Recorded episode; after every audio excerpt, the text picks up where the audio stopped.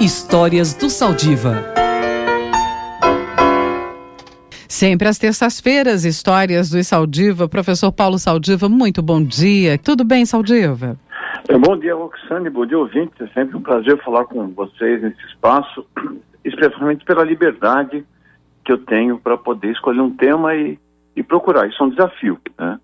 Mas ontem a, a, a chamada da, da matéria de hoje veio com a reportagem sobre uhum. a crise que nós estamos passando em Viana, no Maranhão, uhum. aonde a posse de terra ela provocou a morte de índios, inclusive com alguns com requintes de crueldade.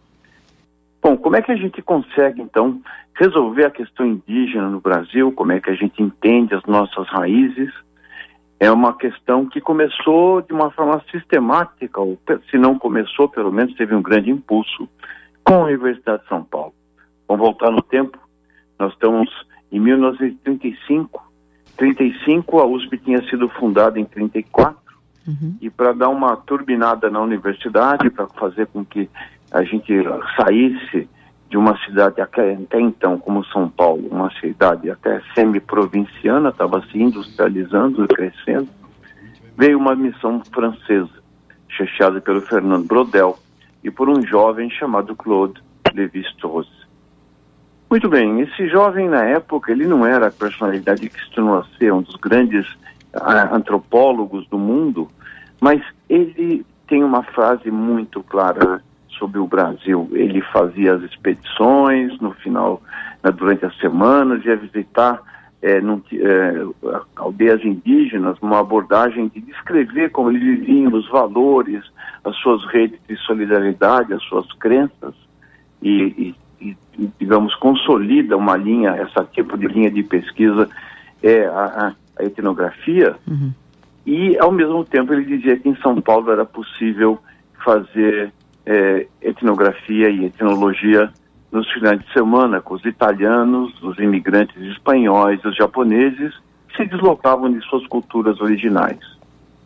Pois bem, hoje o Brasil é, ainda precisa entender aquele Brasil profundo, o Brasil que não aparece, o Brasil que fica escondido nas matas e sujeito a um território sem lei, aonde disputam de terras, juram, é, geram é, calamidades como a que aconteceu no Maranhão.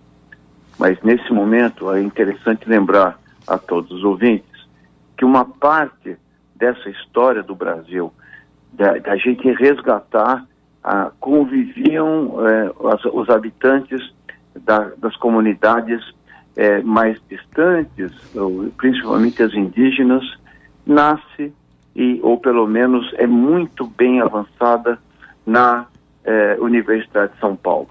E é interessante que o Levis trouxe a partir do tempo, quando ele veio muito jovem, ele volta para a França, mas se transforma no americanista e consegue construir uma das escolas mais importantes para o estudo das comunidades indígenas em toda a América do Sul.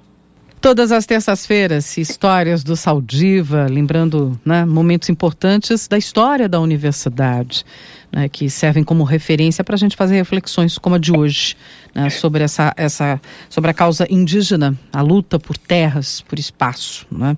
Professor Saldi, diga, Saldiva, mais alguma Não, coisa? Não, eu queria dizer que isso, que essa missão né, ajudou a constituir a nossa uhum. Faculdade de Filosofia, Sim. Ciências e Letras, né, uhum. que o, talvez tenha formado uma parte grande da intelectualidade brasileira a partir dos anos 30. Só isso. Ou seja, que todos saibam que é, também nessa parte das humanidades a USP contribuiu de forma muito importante. Era só isso. E agradecer muito a oportunidade, né?